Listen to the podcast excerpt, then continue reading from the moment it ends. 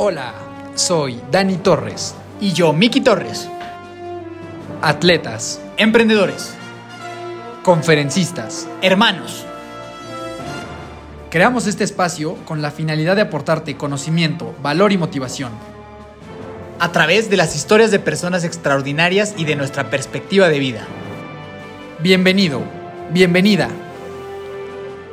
Los hermanos de fuerza están aquí.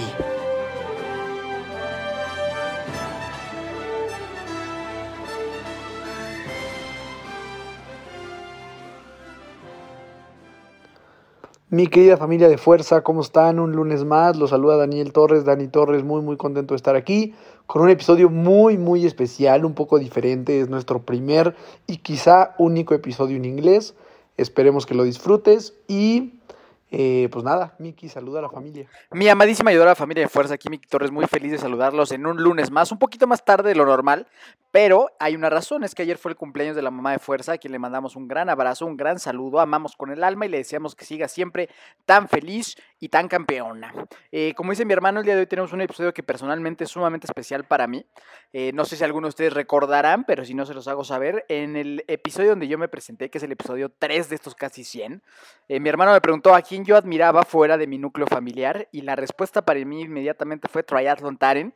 Y gracias a Dios y a mi gran amigo Hans, que fue el que hizo esta entrevista posible, hoy lo tenemos con nosotros. Por eso vamos a hacer esta entrevista en inglés, porque pues es uno de mis grandes ídolos de vida. Entonces, pues la verdad es que no, no, no, podíamos dejar, no podía yo dejar pasar esta gran oportunidad de platicar con él y no se van a querer perder esta gran entrevista que tuvimos. Este, entonces, pues nada, no se la pierdan y una vez más abrazo a mi hermano Hans, que fue el que hizo esto posible. Ahora sí, mi querido Dani, háblanos un poco de lo que hablamos el día de hoy. Efectivamente, en esta ocasión tuvimos oportunidad de platicar con Taryn Giselle, también conocido como Triathlon Taryn. Taryn es triatleta y emprendedor. Es fundador de Motive y de uno de los canales de YouTube de triatlón más populares del mundo, Taryn's Motive Method. En el episodio del día de hoy hablamos principalmente de sobreentrenamiento y autoexigencia, de cómo enfrentar una depresión y de cómo un video de YouTube cambió la vida del hermano de fuerza mayor. De verdad es un episodio que no te quieres perder. Sin más, te dejo con esta espectacular conversación con Taryn Giselle. Taryn, welcome to the show. Welcome to Hermanos de Fuerza. We're very excited to have you. How's everything going? It's going good. I it's been a while since I have done my Duolingo, so I got hermanos, so the brothers. I know that. What's what's the second word there? I didn't. Hermanos de yeah. fuerza. What's fuerza? Strength, like, like strength. Yeah. Oh, okay. It's like cool. the strength brothers. Ah, okay. I get it. I love it. Thanks for having me. Now, th- thank you for being here. Uh, the, we, we always start the, the, the episodes with some questions so that so that people that are hearing get to know you a little bit better. So, are you ready for them? Let's rock. Let's rock. That that's it. Tell us something that very few people know about you. Ooh, that very few people know about me. That would be hard because I've been so open about myself online for so many years. Uh, the latest thing would be that I have become obsessed with golf. Like a lot of people over COVID, golf was one of the few things that you could still do. And I golfed a lot as a kid to the point that my pin code on my credit cards and my debit cards was related to golf. It was something about golf. Mm-hmm. And for years, it was kind of funny because I golfed a lot as a kid and then didn't do it really at all in my 20s or my mid 30s. And then COVID came, and my dad brought me to a golf driving range, and I was like, ah, yeah, it's been so long. I don't really like this anymore. And I hit the ball pretty well that day. And then instantly I was hooked. Like so, so hooked to the point that I have to work golf into my training and I have to work training into golf. And it's actually been really interesting because golf is so rotational that you're you're spinning and you're really mobile a lot. So it's actually brought to light a lot of the challenges that endurance sports have sort of um, sort of built limitations into my body. Like all of a sudden, I'm really immobile. I can't twist very well, and it's been very illuminating to learn that here I was thinking that I was just totally super fit because I was an endurance athlete. And then I try to twist my hips hmm. and 60 year old guys are moving better than I am. So that's been pretty fun over the last couple of years to start working on that and learn about sort of what I think about is 360 degree fitness, that it's not just about going fast in a straight line. It's about being mobile and strong and being able to pivot and use your body and leverage off of it. So that's been kind of cool. That's great. That's great. Next question. What's the best advice you have been given? Well, if we're talking about fitness, it is to train easier than you think you need to do. I spent a lot of time over the last five years training with and being around and creating content with some of the best athletes in the world, like world champions and Olympians. And when you see how their training goes, you go, wow, these folks aren't really doing that much special.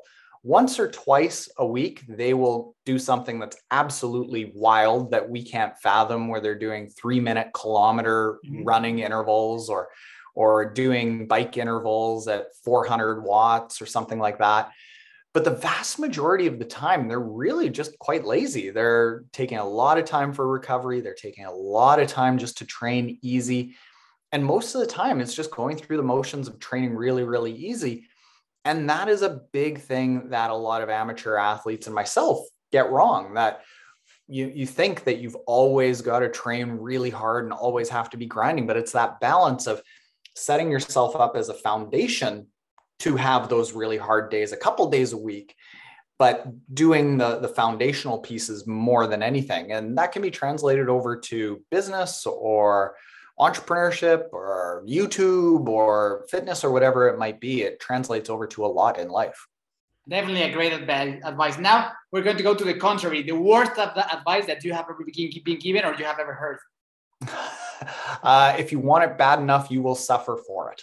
That is a big thing. There is a few years there where I thought that being a good athlete meant that if I was tight on time, that I would still get up at 4 a.m. and I would do a hard workout and then maybe finish that hard workout and then go get a swim in. And before I got to work at 8:30, I'd done two or two and a half hours of training really quickly i found out that that's not the case that yes i could do those big volumes of training and continue to wake up and slam back a coffee and get out and do the workout but my performance actually got worse like very quickly. The fittest i ever was air quotes fittest according to TrainingPeaks was actually my worst season in triathlon where i was not getting a lot of sleep. I was training really hard every single morning, and every single day was really hard, but I wasn't recovering and I wasn't balancing anything.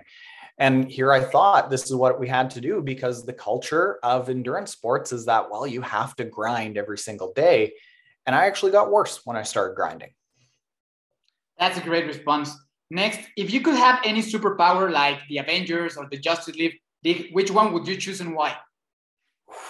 Well, if we're going to start talking about the Avengers, I am a huge Avengers fan. That's actually related to something that most people don't know about yeah. me. Every single year, my wife and I we rewatch the entire Avengers movie series in December in chronological order. I am a huge fan of Tony Stark and like his smarts, but then also being able to fly and being super strong. Like he's got it all. And he's named um, Iron Man. Yeah, Iron Man. Yeah, he's fan plus. Yeah, Iron Man, like related to triathlon. So big time Tony Stark fan. Very good answer. Next one. If you could have a cup of coffee with anyone of the history of humanity, dead or alive, who would you choose? Oh, wow. That's a really good one. Ooh, I would have to think about that for quite a while. The first person that comes to mind is Steve Jobs Mm-hmm. Not because I think he was a great entrepreneur at the outset. If you read about him, you learn that he was a tyrant to his employees, just a miserable human to work with. But I would be very interested to hear if in his last few years in life, if he looks back and could have achieved that success in a different way, or if that that tyranny and that immense pressure that he would put on his relationships with his employees and his family if he thinks that that was the result of his success or he had the success in spite of it. And he's just he's a fascinating person based on how he would think about things. I have such a huge amount of respect for complex problems and complex products that seem very simple because they've been designed in such a simple way that you think, oh, wow, this is a really easy problem to solve. But the fact that he made it simple to use a smartphone while it's a very complex problem is is just tremendous. I have a, huge amount of desire to do that with our app and with our training systems. So he's the first person that comes to mind but there, there's a long list. That's one of the most popular responses we have with this question Steve Jobs is one of the most answered answered people in this question. That's great. Next one, I know the answer of this one, but I am going to get I'm going to make this question to you. Do you have any pets? Yep, two pets. We have a Labrador who's Gracie. She's about to turn 10, and a mutt named Petey who is eight years old. If, if, if someone that is hearing this wants to get to know those dogs, you, you can go to Taren's channel and you're going to, to know a lot, a lot about them. They're very adorable dogs. you might get to know about them in the podcast if they start barking. that would be great. I would like that. Next one, and the last one. Tell us your favorite book, your favorite movie, and your favorite TV shows or Netflix series or, or whatever you watch. Favorite book is Snowball, Warren Buffett. It's a biography about Warren Buffett. Um, again, I'm not, I don't aspire to have the life or, I mean, I wouldn't turn down the wealth that Warren Buffett has lived, but the complete obsession over mastering someone's craft is very, very appealing. That obsession over greatness and single focus, single-minded focus is is really admirable. And the fact that he turns down so many opportunities because he focuses on just the small little bits of decisions that he can make that have resulted in his wealth is really intriguing to me. A favorite movie is uh, Avengers Endgame. I, I could watch that. Like I, I actively have to stop myself from wanting to watch it every single week. And what was the last uh, Netflix? Oh, there's just there's so many. Uh, the first season of True Detective is very good. We're rewatching The Sopranos for the second time right now. Um, I, am I'm, I'm kind of a junkie for all the standard ones that mm-hmm. everyone likes. Breaking Bad is like Breaking almost Bad. start to finish the perfect show. Um, that would have to, if I had to pick one, Breaking Bad would be it because the entire story loop from start to finish is just perfect. There's no point where you think, oh, this kind of got away from the original story. Like, like that, the Game of Thrones. Yeah, Game of Game of Thrones is good, but I like a, um, a show that I can maybe if I'm tired one night that I can still have the iPad in front of me and not feel like I'm lost the next day. Mm-hmm. Um, so I can still like come in and out a little bit more casually with a show. Great, Aaron. That that were all the questions. Las preguntas de fuerza. That's how this, is, this section was named. So let, let's get into the story. Mi amadísima familia de fuerza, aquí Miki Torres, muy feliz de interrumpirles brevemente el épico episodio que estás escuchando para contarte una pequeña historia. Esta fue en el año 2017, cuando por primera vez corrí un medio maratón. Llegué sin entrenamiento estructurados, ni calzado adecuado, la verdad sin mucha idea de lo que estaba haciendo, pero con muchas ganas de cumplir ese sueño que en ese momento lucía imposible. Para alguien con cero historial deportivo, con seis meses de haber dejado de fumar una cajetilla diaria y que había sufrido sobrepeso y alcoholismo. Pues así, así enfrenté mi primer 21K, que la verdad sufrí muchísimo. Llegué viendo estrellitas a la meta literal. Por no tener un buen calzado, no pude caminar bien los siguientes 15 días, pero a pesar de todo eso, ese día cambió mi vida para siempre y me hizo darme cuenta de lo maravilloso que es el cuerpo y lo mucho que mentalmente nos limitamos y también la poca fe que llegamos a tenernos. Así que hoy te quiero hacer una invitación a que creas en ti, a que te atrevas a hacer algo que nunca has hecho, a correr el medio maratón de rock and roll el 8 de mayo en Toluca.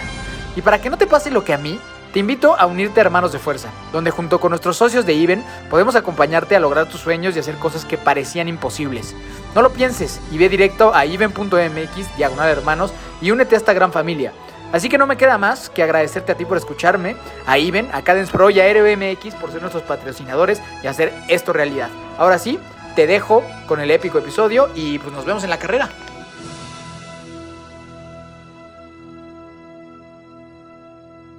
Yes, Tyron, I'm super excited to have you here in the show. So before we get in your story, I have one first question.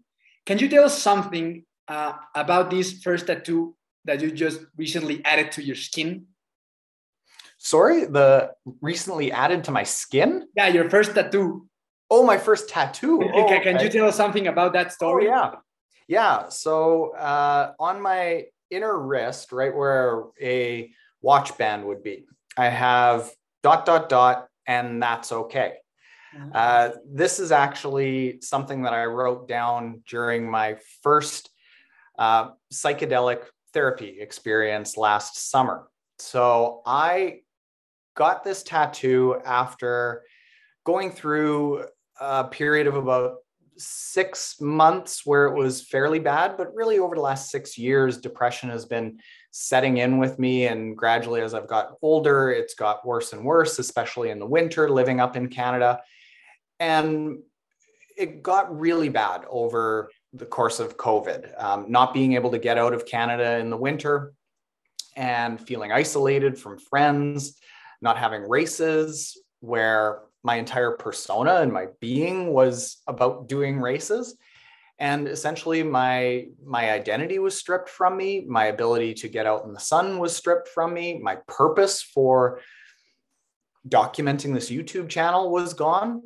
And it was really hard very very hard. And i tried some therapy and tried talking to some people locally and nothing seemed to work.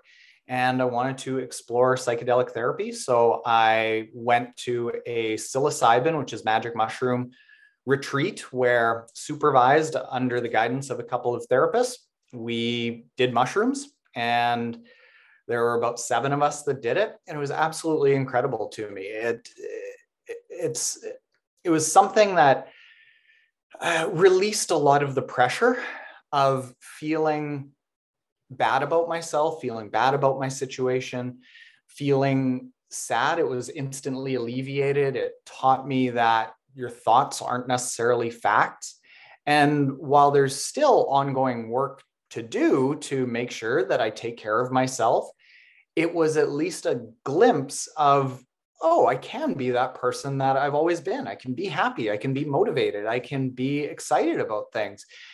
It doesn't mean that because you have depression, all of those things go away. It's more like if you have an injury and you have to train around your injury as an athlete, you still consider yourself an athlete. You just have an injury that you have to deal with. So during this psychedelic experience, I wrote a bunch of notes, and it was kind of funny as you get more and more into the medicine, let's just say stoned, your, your writing gets shakier and shakier and more erratic but right before it kind of got undecipherable, I wrote dot, dot, dot, and that's okay. Just to remind myself that no matter what happens, whether it's an injury or a challenge at work or a change in your mindset or a forced change in your identity, everything's really okay. That even if people celebrate your life and everyone dies. And as long as you enjoy the journey that you're going on while you're here, while you're alive, and trying to give back to the world as best you can, everything is okay. It might not be perfect. You might not have the Steve Jobs or the Bill Gates or the Warren Buffett kind of wealth, but really life is pretty amazing and pretty good. That's a really great answer, Taren. So now let's go a little bit back in time and tell us how was your life as a little boy? Tell us something about your childhood. My childhood was like most children in the sense that health and fitness, it wasn't really a thought about it at all. I grew up like most kids do, where I would play a little bit of soccer, I curled competitively as I got older on, on ice up in Canada. It's a big sport. But uh, the thought of taking care of your body, of really having control over the outcome of your health, it wasn't a thing. We ate a lot of processed foods. We played sports purely just for enjoyment, not for health or taking care of yourself. And childhood was mostly happy, but I think I am wired generally to be critical of myself. So that, that's a good thing because I've always been driven to achieve more. So when I took up curling, I became world class at it. When I took up golf, I ended up on the local golf team. When I took up badminton, I became a divisional champion. And that was sort of the foundation of everything that I did thereafter. Being able to excel in endurance sports or curling as I became an adult or business now is all really predicated off of that youth of first being an average person and then having to do all of these things not with a background in elite sports or with a basis of a whole lot of money behind me. I'm coming into it like most average people are, trying to be successful in sports and trying to be successful in health and fitness and business, starting from scratch, which is where most people start from. And I think that might be why we had success in YouTube and with our, with our podcast because I'm just like everyone else. I, I, was overweight as a kid. I wasn't fit or what didn't excel at any of the really traditional sports that you would think a good athlete excels at. But I became good at those things, overcoming all those standard challenges that everyone has to overcome. So I can relate to all those people saying, hey, you know what? I didn't run as a kid, but I want to run a marathon. How do I do that? So, yeah, the life as a kid was really average, fair, fairly happy, but that that critical nature of myself made me constantly focus on how do I overcome these challenges over and over and over. And that's the same person that I am now, really. And, and then because I know that maybe in your teenage years or something, you, you started uh, a relationship with partying and smoking and maybe drinking uh, a little bit of a lot of beers. Uh, how, how, how, how was that uh, that time in your life and how did it end it? Because I know that it was a critical period of your life and then it changed with triathlon. It came around really when I was 18. Before I was 18, I did certainly do what kids do go to a party and sneak some beers and have a few beers occasionally. But when I turned 18, the same way that I I wanted to be the best badminton and curler eh, and, golfer that I could possibly be. When I turned 18, all of a sudden, the culture was, hey, let's go party. So I wanted to be the best partier. I wanted to be the person that could drink more. I could have more beers. I could stay up later. I could party harder. I could yell louder. And that continued all the way until my late 20s. Now, I did do, yeah, some of the the self-damaging things of like drinking and driving because I just got out of control. And fortunately, I stayed away from hard drugs and really getting into things that um, can ruin my life and other people's lives. But I did get one little taste of of what could happen if I kept down that path. Where in my mid twenties, I was driving drunk and I crashed into a ditch. Fortunately, the ditch was full of water. So I crashed into the ditch. Water started rushing into the car, but I just opened the door and walked out. And I had to then walk 17 kilometers barefoot on gravel to safety.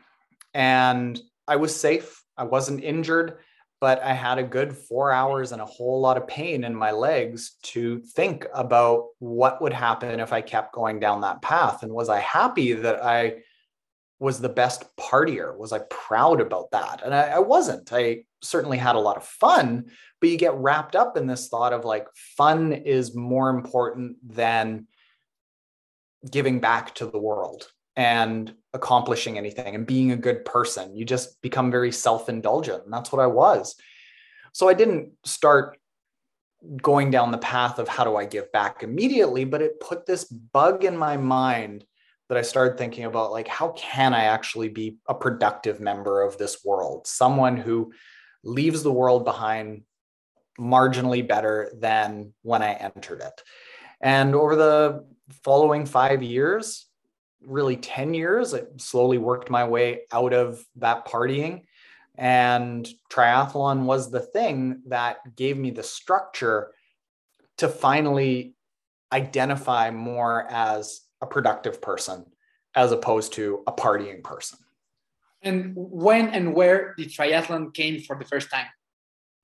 I think I was about 28, 27 or 28. And I was still in that partying phase, but not quite so damaging and not quite so self absorbed. But I was looking for something else because I wasn't fulfilled by the partying and I wasn't fulfilled by work. I had lost a little bit of the weight that I had put on in my teens and my early 20s. I went from 215 pounds down to about 180 pounds. But I was clunky. I was still like fairly big and chunky, and I had lost the weight from bodybuilding. But luckily, I just tore my shoulder bodybuilding and trying to bench press a, a flat bar. Uh, I remember the lift exactly. I remember my friend Eric who was spotting me, and I was trying to go for a 275 pound bench press, and I did it not very well, but my shoulder tore so badly that I couldn't even lift a weight off the rack.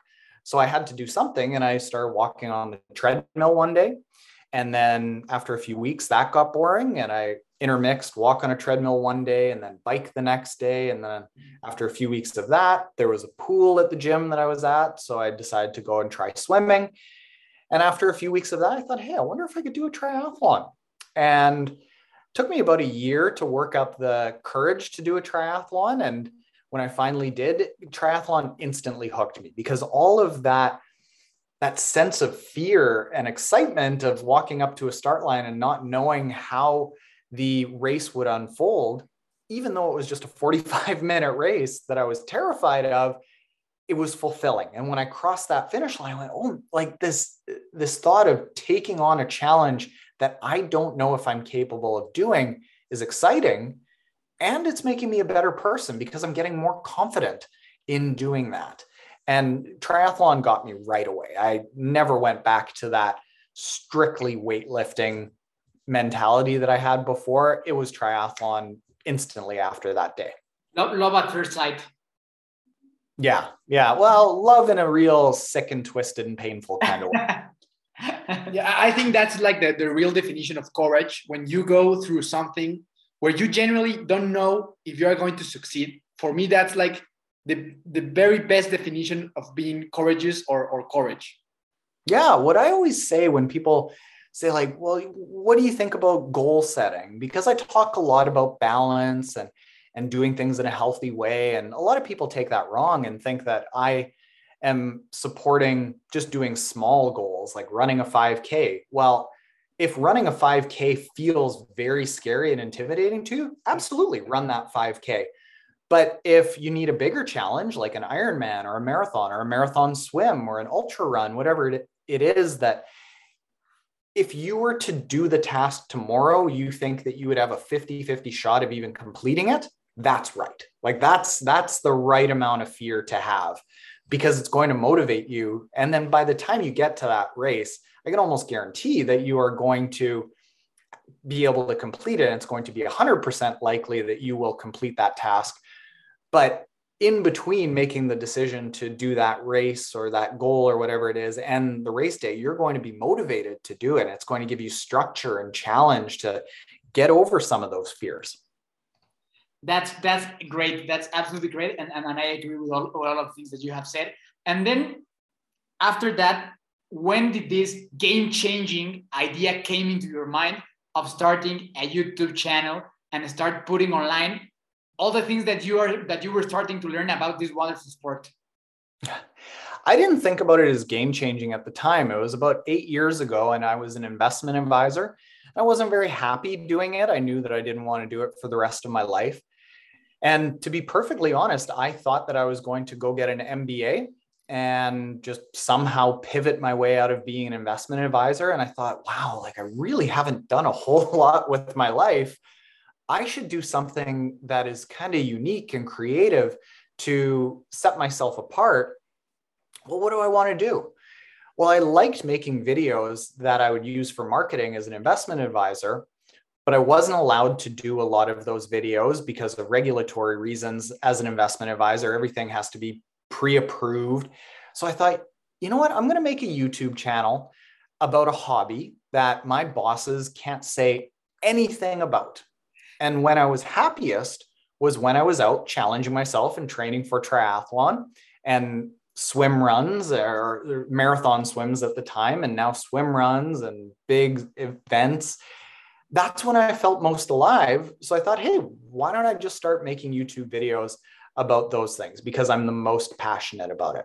And very quickly, I loved it. I absolutely loved it. I remember a day that I was heading into work and a video idea came into my mind. And I actually called my assistant. I went, um, I think I'm going to work from home today. Do you got everything at the office? And I went home and I shot a video about all the different ways that you could wear a Speedo. it just like completely ridiculous. I go from wearing a suit heading into work talking about stocks and bonds to shooting a video about speedos right away but it was thrilling and exciting and creative and i got to learn how to use a camera and how to edit videos and it all just started from that that knowledge that i wanted to do something different than i was doing and just figured that i would share what i was most passionate about. And what kept you going in, the, in, those times? Because before uh, we, we started recording we were talking about that everyone starts from zero and it's hard to keep on pushing when i mean you you you, you maybe um, create a video and there's like two views or three views or five views. What kept you going on this road? It was curiosity for me it was always curiosity when i hear people say well follow your passion I don't think that that's very good advice because it's hard to know what you're really passionate about. Like if you sit there and go, what are you just crazy obsessed with? Most people aren't crazy obsessed with anything. But if you say, well, what are you curious about? That's a lot easier to answer.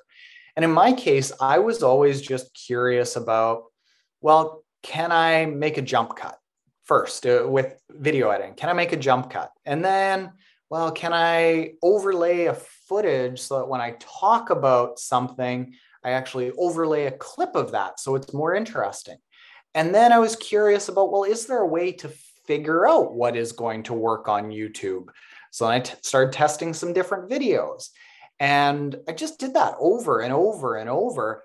And it was always curiosity that drove me. And it wasn't until about four or five years after I published that first video that it actually became a business. So there was a good four or five years of just doing it out of curiosity and out of interest to see if there was something that I could be a little bit better at. I remember the first time I crossed with your channel in, in YouTube. We were we were about to to make or to participate in our first triathlon. It was 2016, 2017, or something like that. And then I, I, I had the fortune that I swam as a kid, but my brother didn't. So obviously in YouTube, how to swim. And then my brother wanted, told me, look, there's there's these videos of a ginger guy that explains how how you need to swim. and, and that's how, how how we got to know you through through those swimming videos. And, and in that time, I think it was like 15,000 subscribers, something like that. Uh, it's very, very big the difference between then and now. Yeah. I, I got I, like you got hooked on triathlon. I got hooked on triathlon Darren because because I like I like I really really really like all the content that you that you were putting. I like it to today. I always watch your videos, and that's because the thing that you said. I think that you are a very approachable person because I I, I felt you near. I didn't feel like, like you were some like super super big that you have always been a super fit athlete. I it was like like I knew you. It was that I like I could understand and you could understand what I was going through, and that got me hooked instantly. And it was wonderful. It was wonderful because I think that in, in my case, most of the things that I learned for triathlon, it was via through you. It, it was through you that I learned a lot of things. I, I you you were reviewing Skechers in that time, so I bought Skechers. So, mm-hmm. so everything like that, and then you whatever I, because I did not know anyone that that that was participating in triathlons back then. It is it was it is not like a really popular sport worldwide, but we live in a small town in Mexico where it's very cold. It's similar like like Canadian weather. It's very cold. There's no many many places to go uh, to ride a bike, so there's no many many people that know triathlon. So so everything that I that I knew from triathlon was from Triathlon Taren's channel. No way. Well, that's awesome to hear.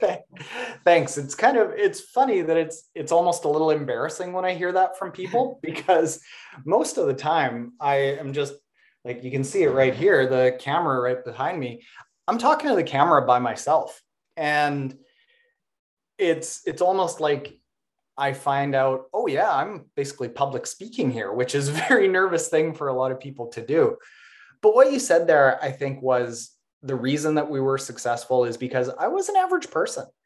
And I think about so much of the content out there for triathletes, even still today, it's done by professional athletes or people who used to be a professional athlete, or maybe they're a PhD level coach or researcher. And I remember when I first got into the sport, I had this swim coach that I'm swimming in this swim set in this group and I'm struggling. And the guy's up on deck going, Well, make sure that you have a relaxed high elbow catch when your elbow is over the water. And I'm going, Asshole, I can't even breathe down here. What are you talking about? and then I realized everyone out here is having a hard time breathing, but he's talking about the high elbow catch. And that's the big part of what I tried to relay in all of our videos that sure, I never became a pro, but I became a top two or 3% in the world age group athlete from scratch, from not being able to swim, not being able to bike, not being able to run.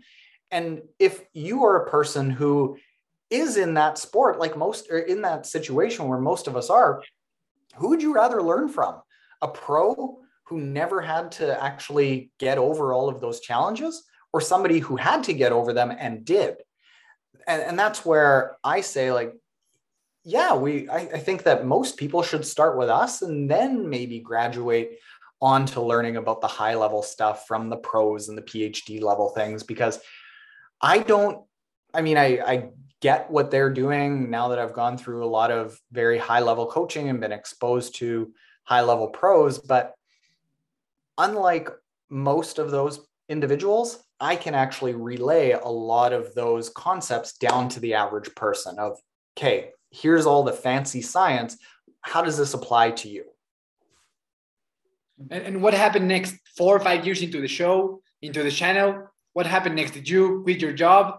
What happened next? I always had something that was backing me for the first four or five years. For the first year, I was an investment advisor and then somebody locally in my city noticed what I was doing with the YouTube channel and having some success early on. So he hired me to manage his social media division in his company.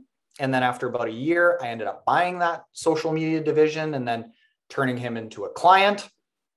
And the triathlon stuff was always just this side project that I would use as research to make sure that what I was recommending for social media clients was actually legit. That I wasn't just coming up with something out of my head or read a blog post and then all of a sudden started selling that advice. And after two or three years of the very first video that I launched, I started doing a daily vlog. And that was the thing that really grew it. I think I was at about three, four, five thousand followers at that point and very quickly jumped to 10,000 and then 15 and then 40 and 60. And it was still about two years or so that I had to do the daily vlog and do work for social media clients. But it was that four or five year mark where we had enough revenue from sponsors and from book sales and an app that we launched that we were able to just work on the triathlon business. And there just came a month where we didn't have any more social media clients. And I went, huh, I don't really want to do any more of that. I just want to do the triathlon stuff. So that was when we got to focus on it. And that was about three years ago now. And how about the racing? Because I know that you went from scratch, but but you got to 70.3 worlds, challenge Roth. but how, how was that experience? Because I know it had its ups and downs. Uh, you know what? It was mostly ups. Actually, I was thinking about it the other day, and the first two years I was in triathlon, a lot of downs. I went through it in the first two years, like most people do, because I was struggling and learning all the sports, and I didn't have any structure. I I didn't know what to do, so I didn't really make any progress. But in between year two and three, I got obsessed about triathlon the same way that I get obsessed about most things that I take on. And I really started learning how can I, as a regular person, become better at this sport? And very quickly, I figured out a system that worked for me that turns out works for a lot of people. And in year three, I went from like middle of the pack to all of a sudden winning my age group or being on the overall podium in local races. And from that date until COVID happened, which was about an eight year span, I only had three races that weren't good, actually. Like I, every single other race that I did, and we're talking probably 50 to 60 races, were within about a minute or two of my goal time. Um, but it was a struggle. It was a struggle because I, I, worked hard and I figured out what worked for me and worked for a lot of people physiologically. But there were also things that crept into my training that were maybe good for my performance short term, but not good for my health long term. And after 10 years in the sport, my body just started giving out. So I made it to 70.3 worlds. I could get to the point that in just about any half Ironman race, I would finish around top 15 out of 1500 or 2000 athletes. Um, had some really good times. Uh, went under 10 hours in my very first Ironman distance race. But after 10 years of working really hard, my body just started giving out. And I think because I had that upbringing as a kid of not eating very healthily, uh, and then in my 20s, drinking a lot, and then starting to do sports, I had three decades of bad health habits. And that just doesn't go away because all of a sudden you start running. Your body and your entire system is pretty taxed. And in my case, it just caught up to me after 10 years. And I just started getting sore. I couldn't keep up with the training. I, um, I, I had a hard time keeping weight off, even though I was training 17 to 20 hours a week.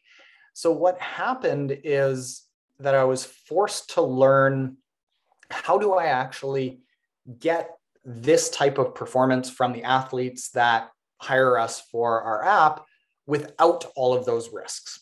And COVID, fortunately, has given us two years to really step back and look at the science and say, first off, could I have got proficient in triathlon, like to where I was in year three sooner? And the answer is yes. I think we can get most athletes to that level of being a really good version of themselves in about six to 12 months, as opposed to three years. But then can we keep them healthy and training really well for years and years and years? And I think that the answer is yes. And it just takes turning how people approach endurance training on its head a little bit that there should be a lot more strength training, a lot more mobility training, a lot more focus on good nutrition, and a lot less training, a lot less focus on having those ego boosts of doing a killer workout every single day. It should be more health oriented. And go figure, we're doing that with our athletes in our app. And we've got 700 athletes, and almost all of them say the exact same thing. They're like, I'm training less, but I'm getting faster. How's this happening? Well, it's because they're healthy. Go figure. So, what are like your general thoughts on overtraining? Because I'm struggling with that like right now. So, what are like your general thoughts on that matter? General thoughts on overtraining are that it is a it's almost an inevitable thing if people don't go into training with a plan that addresses it as something that should be avoided right from the start. And I look back to the Ironman coaching certification that I went through. And not to say that it is everything, it was just something that I did mostly for interest's sake. I think that all of the education that I've got from PhDs and pros and the people I've been surrounded with has been more of an education than what I got in that certification. But in that certification, there was one slide that said 60% of your athletes will encounter a injury or illness due to training every single year. Moving on. And I went, whoa, whoa, whoa, whoa. Like, what, what the hell? Like, you're just saying that the majority of your athletes you're failing with because everyone gets into this wanting to be healthier and you're failing more times than you're succeeding and that's okay well that's the culture so what happens is people get into the sport and they think okay i want to do more than the other person because that means that i'm going to be better than them i'm going to move up in the rankings and it just it, it spirals where you do a little bit and then a little more and a little more and a little more and a little more. And what I think should be the focus is instead of more, more, more, more, more, is smarter, smarter, smarter, smarter. And that's very different for a lot of people because it means that instead of doing the easy thing, which is just suffering more and saying, well, I'm just going to outwork everyone, you have to think, okay, how do I do this smarter? and who are the smart coaches out there? And what are the smart training methods out there? And when do i have to check my ego at the door and say you know what? I know that i'm going to maybe run or ride slowly or maybe i'm going to do a yoga session that this in our app this little 115 pound british girl is going to make me very bendy and i'm going to feel not very good about myself because I'm not as bendy as she is, but I'm a triathlete, so that's normal. How do you be okay with that? That is a much harder thing to do than say, I'm going to be the tough person that suffers so much. I get why people do it because it's much easier to think if I work harder, I will get better.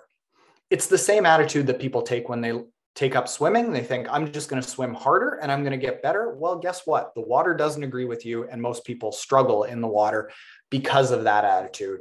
It's the same thing with overall sports that working harder very rarely actually makes you better. It might make you better for six to eight months, but long term, it's actually damaging to your performance and health.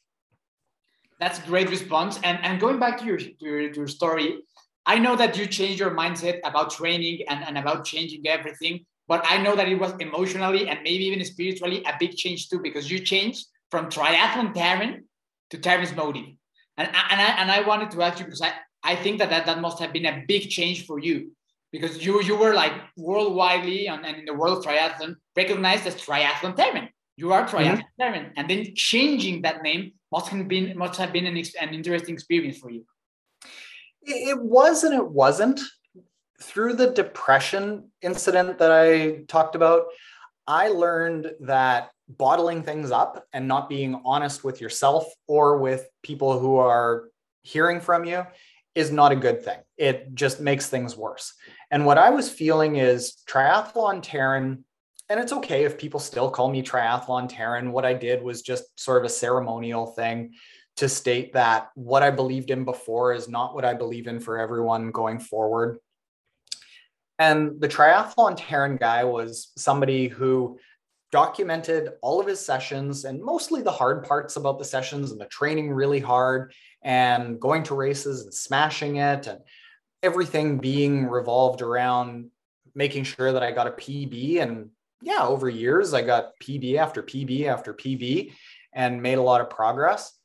But that person who believed in smashing myself, in always training really hard, in personal best and a faster time being the only reason that you do training, he just didn't exist anymore.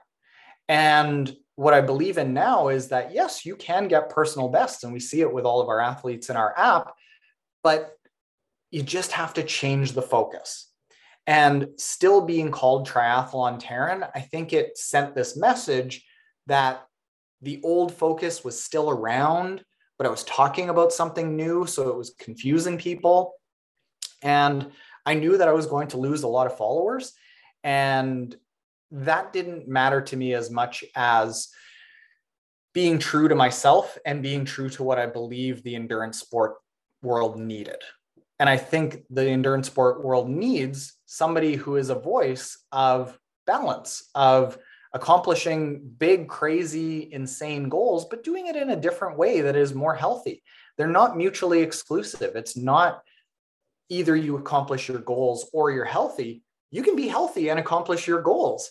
You just need to change your mindset to do it. So I needed to change my name to symbolize that I was also changing that mindset.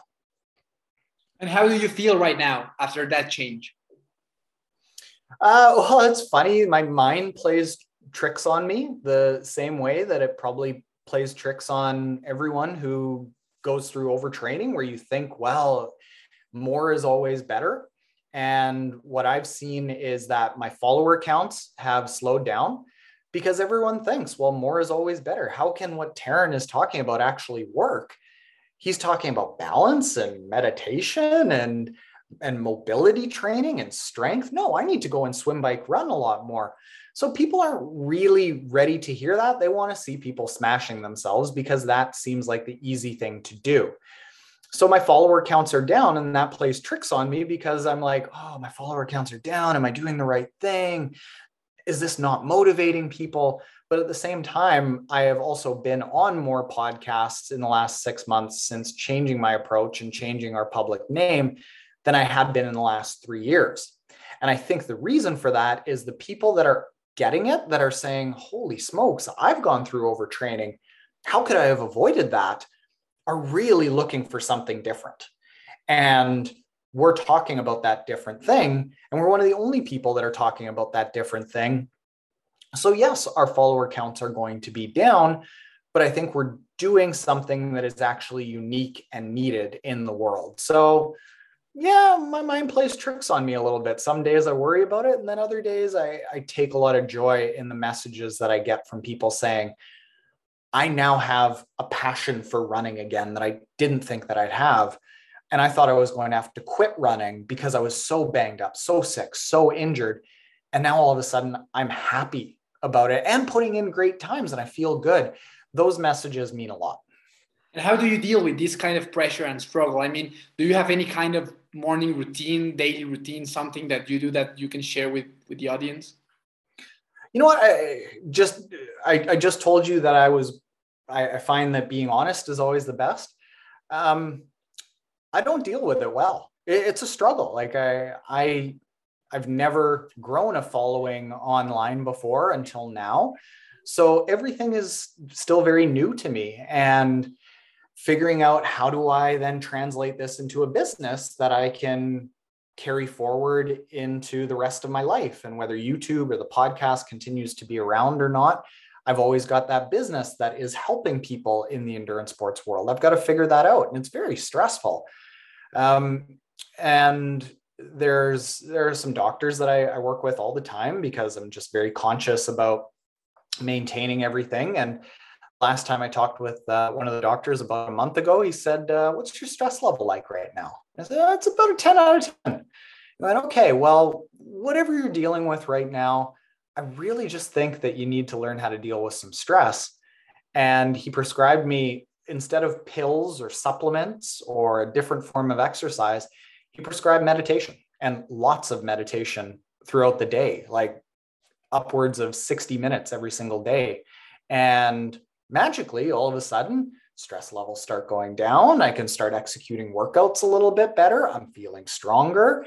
Um, little bits of those things that I start thinking, oh, well, that you know, that's just age setting in. They start going away. And and this is something that I don't think is talked about enough in the context of peak performance. I think people think that just working so hard in business and life and in endurance sports is the only way to peak performance.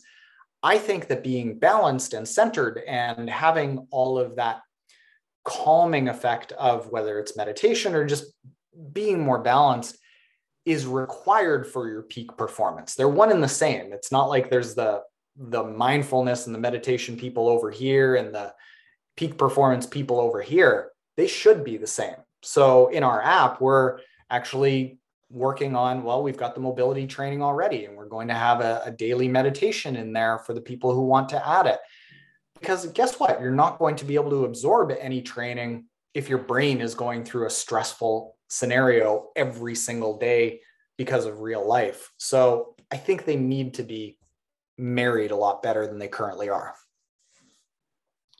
Okay, Dan. So, so for starting to wrapping up this, this this podcast, there's like a little story that I want to share share with you that I've been wanting to share with you for a long time.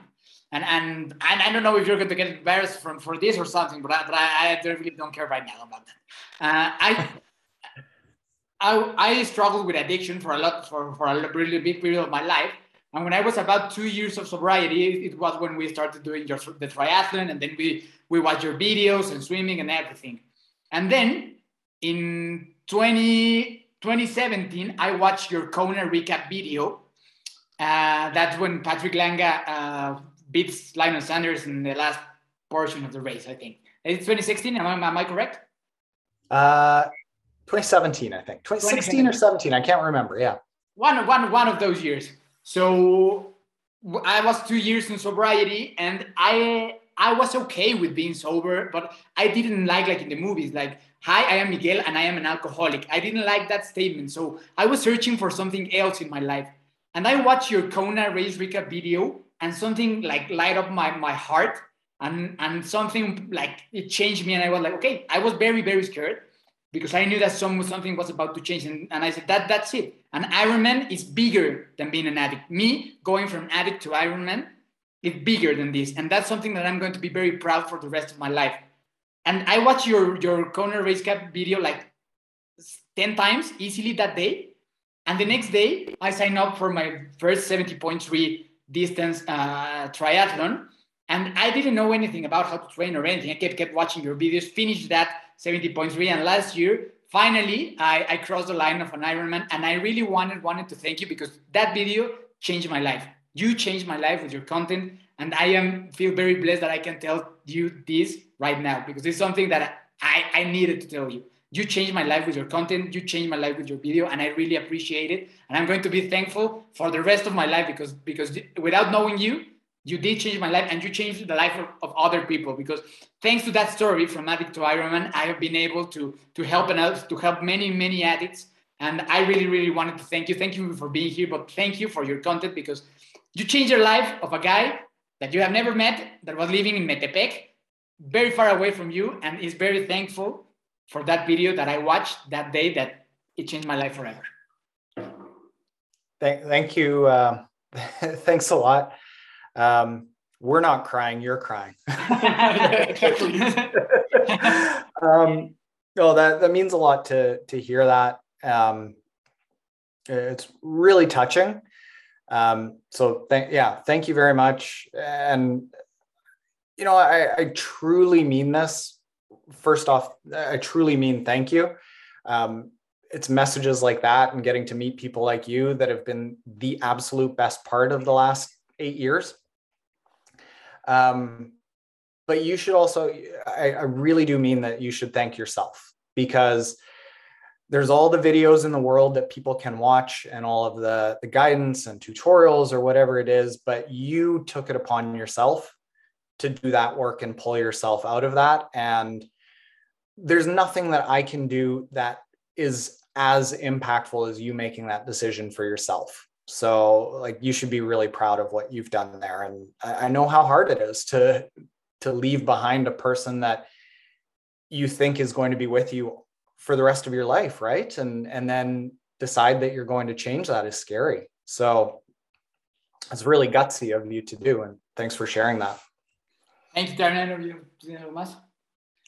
So that's a wrap for us. Thank you very much for being here, Darren. You know, as I told you, it means a lot to me that, that, that you are here, that you have the time to, to, to chat with us and we hope that we know that this is not going to be the last time. Ah, also, I, I, was on your triathlon story on the week once when you when you when you had that section in your channel, and I was very proud, and I was telling everyone, look, look, I am there, I am there, and everyone from Metepec, because even if you don't know, many people from Metepec, everyone that, that does triathlon in Metepec watch your videos. So that time I was like a big star because I was on your channel. So that, so thank you for that. Thank you for being here. If you can tell everyone where can they follow you, where can they send you a message, or where can where can they be in touch with you?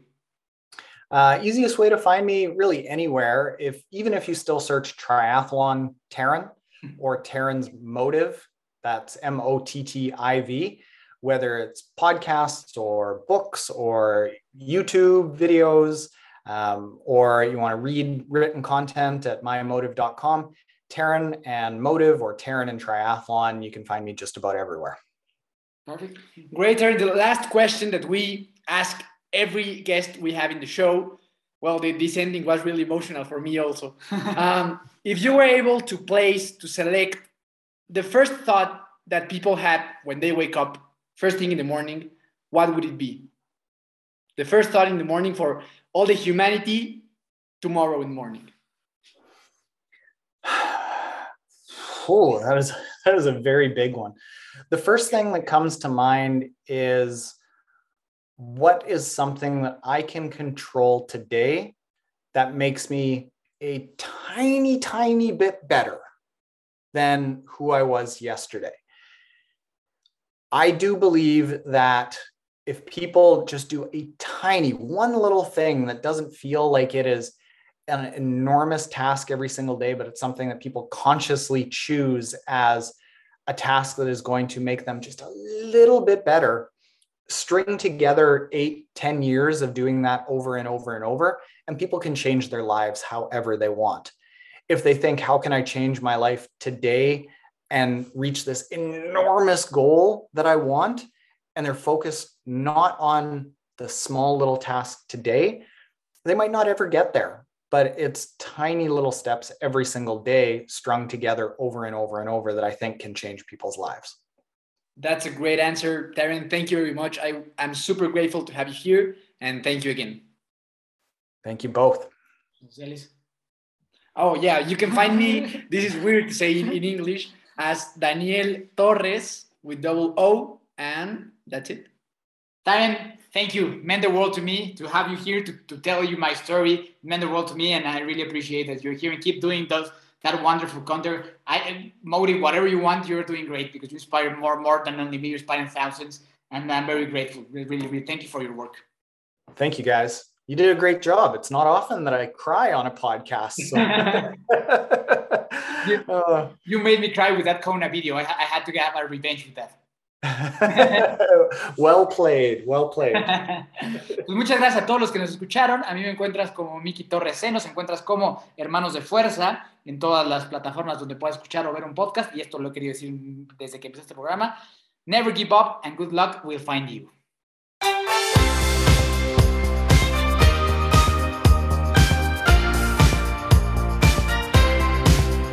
Na na na na na na na na 안녕.